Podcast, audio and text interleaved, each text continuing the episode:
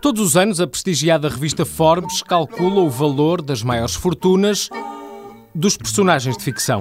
Em 2013, a lista era encabeçada pelo Tio Patinhas, com um valor superior a 65 bilhões de dólares. Segue-se Smaug, o dragão de Hobbit, e Carlyle Cullen, da saga Twilight. A lista também inclui O Homem de Ferro, Tony Stark, e Bruce Wayne, o famoso Batman.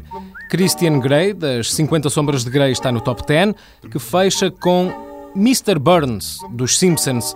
Lara Croft e aquele bonequinho do jogo Monopólio também entram neste índice, que fecha na 15ª posição com o grande Gatsby. Nós formamos um grande time, não é, meninos? Deem cá um abraço.